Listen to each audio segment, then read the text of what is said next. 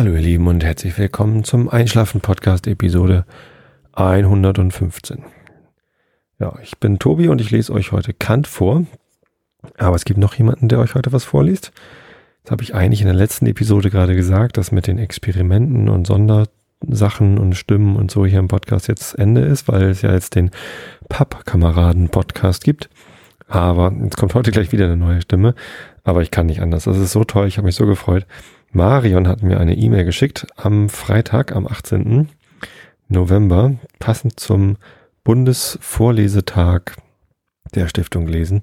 Und ähm, da hat sie mir was vorgelesen, beziehungsweise euch was vorgelesen. Und das kann ich natürlich nicht anders, als hier reinzuschneiden. Also ähm, es handelt sich um Josef von Eichendorf aus dem Leben eines Taugenichts.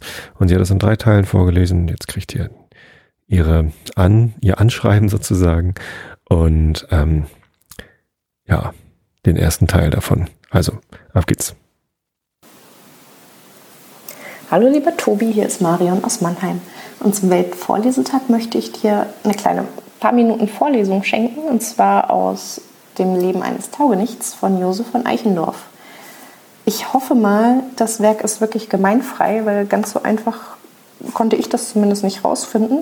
Äh, ich habe Indizien dafür gefunden, aber bin mir nicht sicher. Vielleicht solltest du das nochmal prüfen, bevor du dich entscheidest, ob du es wirklich ausstrahlen möchtest oder nicht. Und vielleicht könntest du ja in einem deiner nächsten Podcasts ähm, einfach mal einen Tipp geben, wie man sowas rausfindet. Falls du möchtest, dass dir öfter Leute ähm, eben auch was schicken zum Vorlesen. Ähm, ja, ich habe dir die Aufnahme geschickt, weil ich deinen Podcast ganz, ganz toll finde und äh, damit auch so ein bisschen dir das zeigen möchte, weil irgendwie ganz so oft, wie ich das mir vorgenommen habe, schreibe ich dir dann doch keine Feedbacks und Kommentare. Wollte dir nur sagen, mach weiter so und hoffe, du freust dich ein bisschen über die Aufnahmen. Josef von Eichendorff aus dem Leben eines Taugenichts. Erstes Kapitel. Das Rad meines Vaters Mühle brauste und rauschte schon wieder recht lustig. Der Schnee tröpfelte emsig vom Dache, die Sperlinge zwitscherten und tümmelten sich dazwischen. Ich saß auf der Türschwelle und wischte mir den Schlaf aus den Augen. Mir war es so recht wohl in, der warmen, in dem warmen Sonnenscheine. Da trat der Vater aus dem Hause. Er hatte schon seit Tagesanbruch in der Mühle rumort und die Schlafmütze schief auf dem Kopfe. Der sagte zu mir: Du tauge nichts. Da sonst du dich schon wieder und dehnst und reckst dir die Knochen müde und lässt mich alle Arbeit alleine tun. Ich kann dich hier nicht länger füttern. Der Frühling ist vor der Tür. Geh doch auch einmal hinaus in die Welt und erwirb dir selber dein Brot. Nun, sagte ich, wenn ich ein Taugenichts bin, so ist es gut.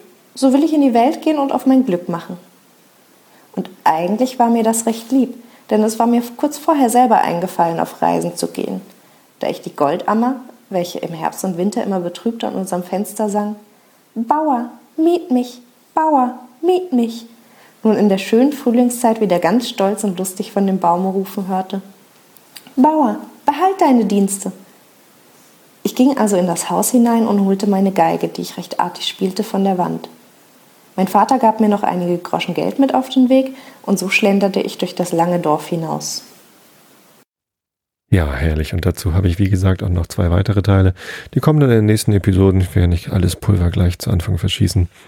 Und ähm, na, ich habe jetzt das extra mal ganz am Anfang reingeschnitten, damit diejenigen von euch, die bei mehreren verschiedenen Stimmen nicht so gut einschlafen können, vielleicht das noch mitbekommen haben. Und jetzt versichere ich euch, dass hier keine andere Stimme mehr kommt, außer meiner, die euch Quatsch erzählt und dann nachher Kant vorliest. Also Marion, vielen, vielen Dank für die liebe E-Mail mit den vielen Aufnahmen. Und ähm, es hat mich sehr gefreut. Ich glaube, die anderen Hörer freut das auch, wenn, wenn da so schönes Feedback kommt. Zu deiner Frage, der Josef von Eichendorf, der ist ja nun schon eine ganze Weile tot. Und genau darauf muss man gucken bei der Frage, ob ein Werk gemeinfrei ist oder nicht. Der ähm, Autor des Textes, und das ist äh, bei Originaltexten nun mal derjenige, der es geschrieben hat. Bei Übersetzungen ist es der Übersetzer. Also das war mein Problem damals bei Nils Holgersson. Ähm, das Werk ist halt mehrfach übersetzt worden und der Rechteinhaber beziehungsweise der Autor der Übersetzung ist dann halt immer derjenige, der tatsächlich die Übersetzung durchgeführt hat. Der muss ähm, schon 70 Jahre lang tot sein, damit das Werk gemeinfrei ist. Und wenn man einen Text von Eichendorff nimmt, dann kann man den als gemeinfrei annehmen, weil der gute Herr schon im 19. Jahrhundert gestorben ist. Und das ist halt schon über 100 Jahre her. Und deswegen darf man das ruhig vorlesen. Hast also alles richtig gemacht. Und ich, äh, wenn ich rausfinden will, ob ein Text gemeinfrei ist oder nicht, dann äh, finde ich erst raus, okay, hat er das in dieser Sprache geschrieben, ja oder nein? Das habe ich letztens zum Beispiel bei Franz Kafka geguckt.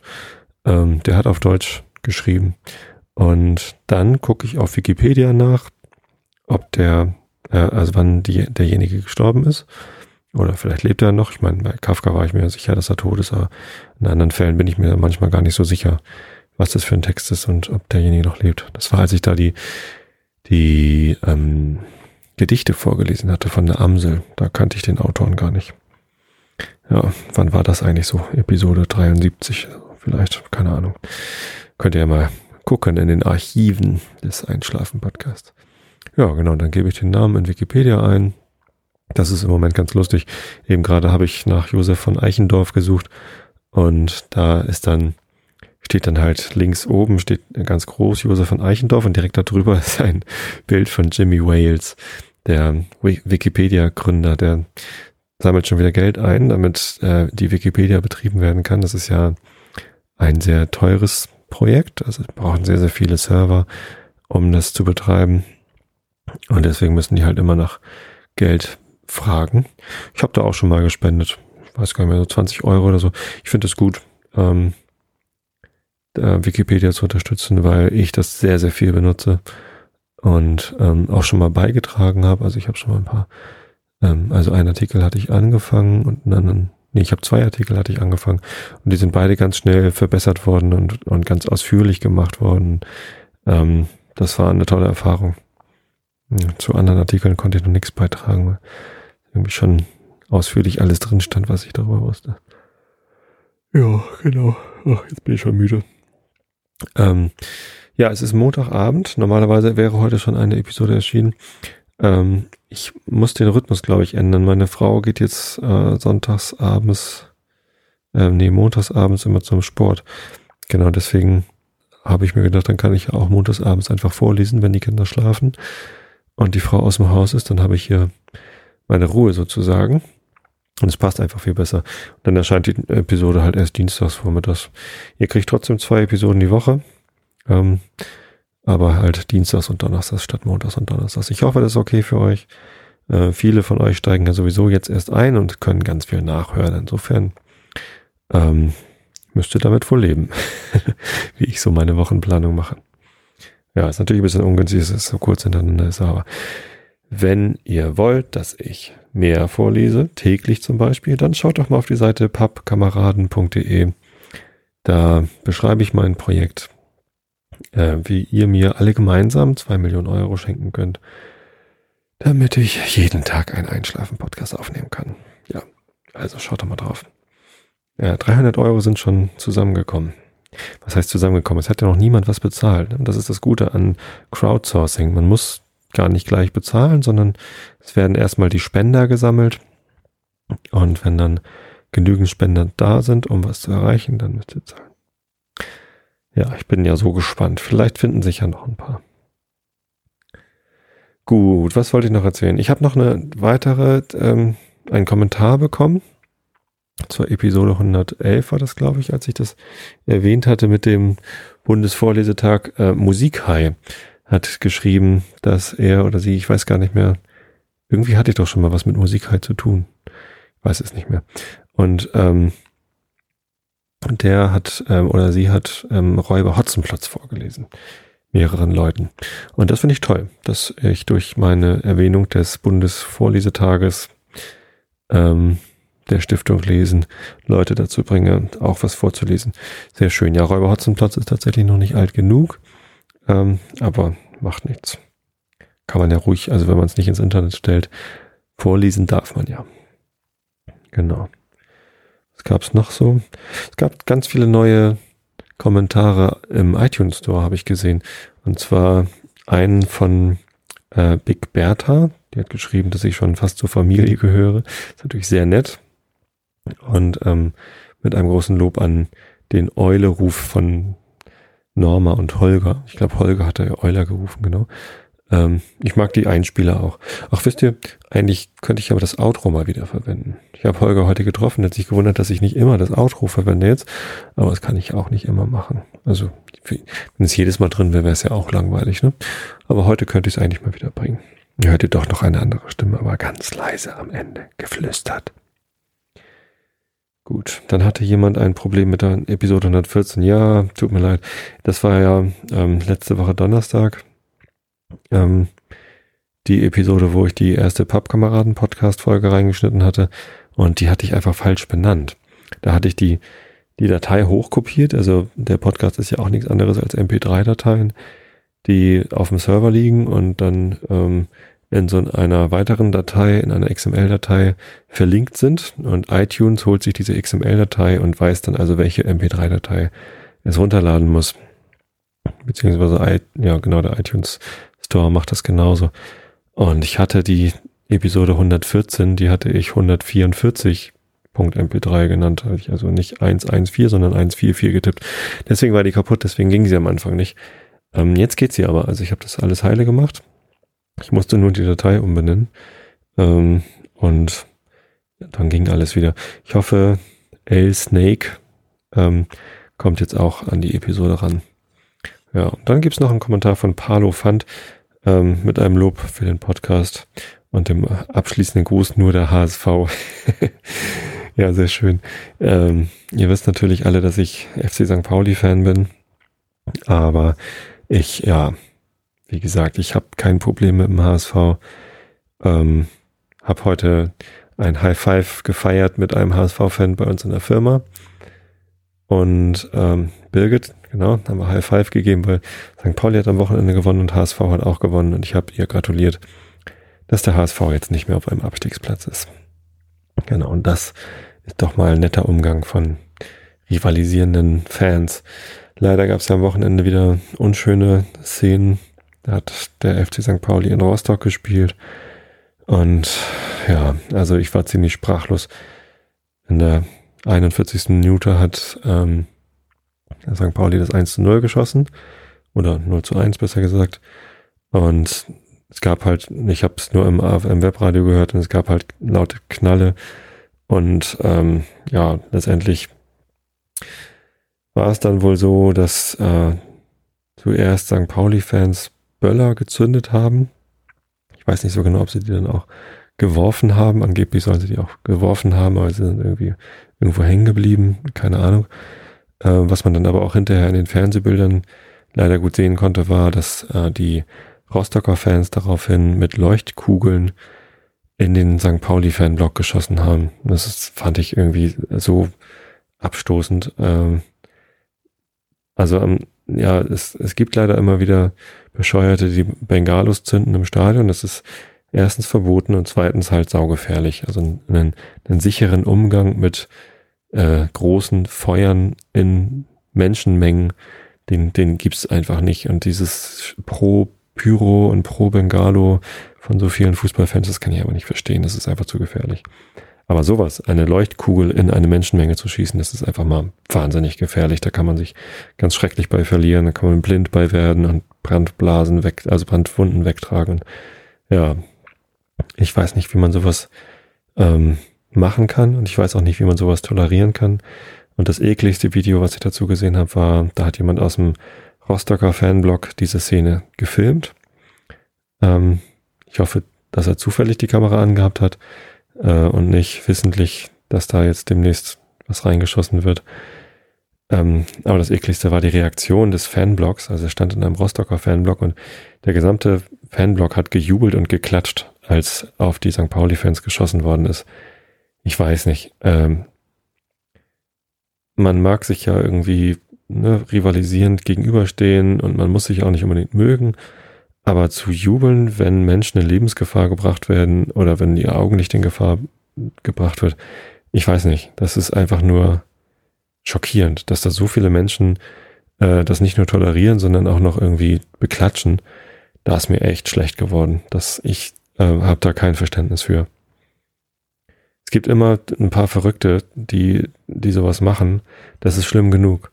Aber wenn dann auch noch irgendwie hunderte von Fans das, das beklatschen, also ich, ich konnte natürlich nicht, nicht einschätzen, wie viele es wirklich waren, aber hunderte, vielleicht sogar tausende, die das gut heißen. Da, das ist einfach absolut inakzeptabel. Und ähm, ja, ich weiß, dass ich niemals dieses Stadion in Rostock betreten werde. Da habe ich einfach zu große Angst vor, was sich da für Leute rumtreiben. Ich weiß es nicht. Also ich bin viel im Stadion. Ich bin viel bei, bei St. Pauli, auch in der Nord, auf der Nordtribüne, direkt neben den Gästefans. Und natürlich gibt es dann mal Schmähgesänge und so. Ja, Rivalität, alles schön und gut. Aber wenn es um sinnlose, nackte Gewalt geht, da hört der Spaß auf. Also da, ähm, sowas habe ich noch nicht gesehen. Das gibt's bei uns nicht, dass Gästefans beschossen werden und ähm, wenn das passieren würde, bin ich mir auch ziemlich sicher, dass da kein Applaus für kommen würde. Das, ähm, und, und wenn auch nur irgendwer johlen würde, ich würde dem eine reinhauen. Ähm, das, das ist einfach absolut inakzeptabel. Also, das war leider sehr, sehr unschön am Wochenende. Naja. Wie auch immer. Ich weiß echt nicht, was ich noch dazu sagen soll. Also damit will ich natürlich nicht jetzt irgendwie gut reden, was die St. Paulianer-Fans da gemacht haben, dass die da mit Böllern, ähm, wie auch immer sie diese Böller ins Stadion gekriegt haben. Und auch anscheinend haben die St. Pauli-Fans die Sicherheitsbarrikaden beim Einlass irgendwie durchbrochen und sind dadurch irgendwie dann ohne Kontrolle reingekommen oder ich weiß es nicht. Ja, so sind wahrscheinlich auch die Böller reingekommen. Keine Ahnung. Aber es ist einfach, also irgendwo ist mal Schluss. Ich, man muss jetzt mal irgendwie einen Schluss richten. Der Verein Hansa Rostock hat jetzt auch öffentlich um Hilfe gebeten, weil sie zugegeben haben, dass sie alleine dieser Situation nicht mehr Herr werden. Und das ist schon ganz schön krass, wenn ein Verein solche, ähm, solche Maßnahmen dann ziehen muss. Reißt euch doch alle mal ein bisschen zusammen. So geht's nicht. Nun ja, St. Pauli hat die drei Punkte mitgebracht. Rostock ist in akuter Abstiegsgefahr. St. Pauli ist in akuter Aufstiegsgefahr. Vielleicht rücken wir einfach wieder zwei Ligen weit auseinander und tja, also das Problem ist damit nicht behoben, aber diese, diese massive Rivalität zwischen St. Pauli und Rostock, auf diese Art und Weise, was da wieder passiert ist, geht hier nicht so schnell weg. Was ich sehr schade finde. Ja, nächste Woche kommt Dresden nach Hamburg ans Millantor zum Spiel gegen St. Pauli. Und ich kann nur hoffen, dass es dann ruhiger wird. Mit Dresden gibt's auch nicht gerade eine Fanfreundschaft. Ähm, aber bitte, bitte, bitte, Leute, reißt euch alle mal zusammen. Gewalt hat im Stadion einfach nichts verloren. Ja. Genug der unschönen Themen. Jetzt ähm, bin ich so langsam an dem Zeitpunkt angekommen, wo ich Kant vorlesen muss, weil ich sonst zu müde werde. Insofern wünsche ich euch allen eine gute Nacht und ähm, lese euch jetzt vor. Aus Immanuel Kant, der Kritik der reinen Vernunft. Immer noch in Band 1.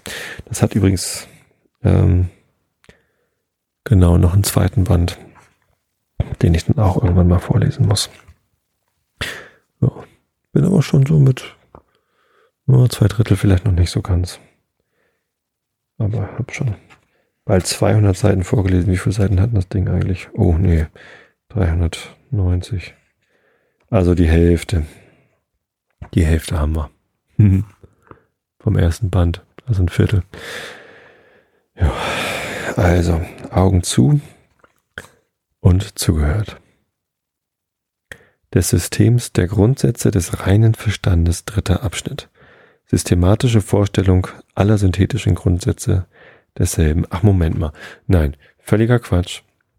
Ähm, natürlich lese ich euch das gleich vor, aber ich habe noch was ganz Wichtiges vergessen. Und zwar hatte unser Patenkind Ina Geburtstag und ich habe ihr zum Geburtstag geschenkt, das hat sie leider gestern erst bekommen, dass ich ihr einen Domainnamen bestellt habe und dass ich ihr zeige, wie man WordPress bedient. Und ähm, ja, also dass das WordPress auch bei mir gehostet werden kann auf meinem Host Europe Server. Und jetzt hat sie eine eigene Domain für ihre Coco das Kaninchen Geschichten. Sie hat mir immer Coco das Kaninchen Geschichten geschrieben und ähm, wird das hoffentlich auch weiterhin ab und zu tun. Und das sind äh, sehr, sehr schöne Geschichten und ich äh, hatte gehört, dass sie das gerne auch mal veröffentlichen möchte und jetzt kann sie das tun auf www.coco-das Kaninchen-de. Also mit Bindestrichen oder Minuszeichen. Und ähm, das werde ich natürlich auch verlinken und ich würde mich ganz doll freuen, wenn ihr da alle mal drauf guckt und ihr vielleicht ein paar nette Kommentare hinterlasst und sie freut sich dann auch. Genau. Guckt da mal drauf. www.coco-das-kaninchen.de Wird natürlich auch bei mir verlinkt und dann findet ihr das ganz schnell. Aber jetzt, gute Nacht. Äh, Augen zu. Ach oh Gott, unzugehört. Das System der Grundsätze des reinen Verstandes, dritter Abschnitt, systematische Vorstellung aller synthetischen Grundsätze desselben. Dass überhaupt irgendwo Grundsätze stattfinden, das ist lediglich dem reinen Verstande zuzuschreiben, der nicht allein das Vermögen der Regeln ist in Ansehung dessen, was geschieht, sondern selbst der Quell der Grundsätze, nach welchem alles, was uns nur als Gegenstand vorkommen kann, notwendig unter Regeln steht, weil ohne solche den Erscheinungen niemals Erkenntnis eines ihnen korrespondierenden Gegenstandes zukommen könnte. Selbst Naturgesetze, wenn sie als Grundsätze des empirischen Verstandesgebrauchs betrachtet werden, führen zugleich einen Ausdruck der Notwendigkeit, mithin wenigstens die Vermutung einer Bestimmung aus Gründen, die a priori und vor aller Erfahrung gültig seien, bei sich. Aber ohne Unterschied stehen alle Gesetze der Natur unter höheren Grundsätzen des Verstandes, indem sie diese nur auf besondere Fälle der Erscheinungen anwenden. Diese allein geben also den Begriff, der die Bedingung und gleichsam den Exponenten zu einer Regel überhaupt enthält. Erfahrung aber gibt den Fall, der unter der Regel steht. Dass man bloß empirische Grundsätze für Grundsätze des reinen Verstandes oder auch umgekehrt ansehe, Deshalb kann wohl eigentlich keine Gefahr sein, denn die Notwendigkeit nach Begriffen, welche die letztere auszeichnet und deren Mangel in jedem empirischen Satze, so allgemein er auch gelten mag, leicht wahrgenommen wird, kann diese Verwechslung leicht verhüten. Es gibt aber reine Grundsätze a priori, die ich gleichwohl doch nicht dem reinen Verstande eigentümlich beimessen möchte, darum, weil sie nicht aus reinen Begriffen, sondern aus reinen Anschauung obgleich vermittels des Verstandes gezogen sind. Verstand ist aber das Vermögen der Begriffe. Die Mathematik hat dergleichen, aber ihre Anwendung auf Erfahrung, mithin ihre objektive Gültigkeit, ja die Möglichkeit solcher synthetischen Erkenntnisse a priori, die Deduktion derselben, beruht doch immer auf dem reinen Verstande. Daher werde ich unter meine Grundsätze die der Mathematik nicht mitzählen, aber wohl diejenigen, worauf sich dieser ihre Möglichkeit und objektive Gültigkeit a priori gründet und die mithin als Prinzipium dieser Grundsätze anzusehen sein und von Begriffen zur Anschauung, nicht aber von der Anschauung zu Begriffen ausgehen.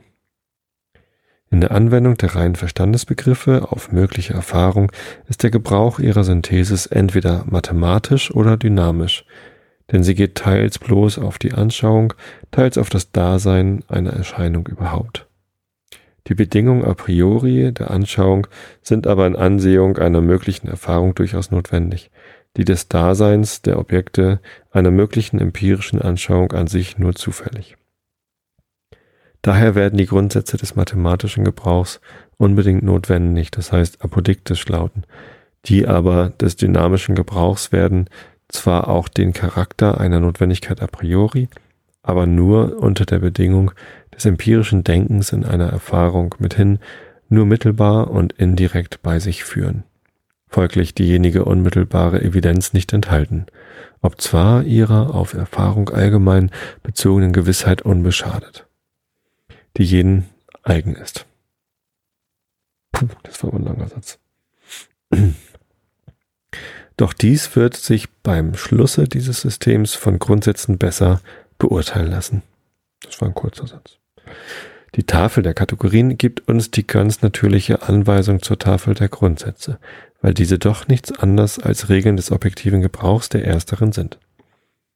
Alle Grundsätze des reinen Verstandes sind demnach erstens Axiomen der Anschauung, zweitens Antizipationen der Wahrnehmung, Drittens Analogien der Erfahrung. Und viertens Postulate des empirischen Denkens überhaupt. Diese Benennung habe ich mit Vorsicht gewählt, um die Unterschiede in Ansehung und Evidenz und der Ausübung dieser Grundsätze nicht unbemerkt zu lassen. Es wird sich aber bald zeigen, dass was sowohl die Evidenz als die Bestimmung der Erscheinung a priori nach den Kategorien der Größe und der Qualität, wenn man lediglich auf die Form der letzteren Acht hat, betrifft, die Grundsätze derselben sich darin von den zweien übrigen namhaft unterscheiden, indem jene einer intuitiven, diese aber einer bloß diskursiven, ob zwar beiderseits einer völligen Gewissheit fähig sind. Ich werde daher jene, die mathematischen, diese die dynamischen Grundsätze nennen. Man wird aber wohl merken, dass ich hier ebenso wenig die Grundsätze der Mathematik in einem Falle als die Grundsätze der allgemeinen physischen Dynamik in anderen, sondern nur die des reinen Verstandes im Verhältnis auf den inneren Sinn, ohne Unterschied der darin gegebenen Vorstellung vor Augen habe, dadurch denn jene insgesamt ihre Möglichkeit bekommen. Ich benenne sie also mehr in Betracht der Anwendung als um ihres Inhalts willen und gehe nun zur Erwägung derselben in der nämlichen Ordnung, wie sie in der Tafel vorgestellt werden. Ja, und jetzt erklärt er hier die einzelnen Teile der Tafel. Damit mache ich nächstes Mal weiter. Ich wünsche euch allen eine gute Nacht. Schlaft recht schön und bis zum nächsten Mal.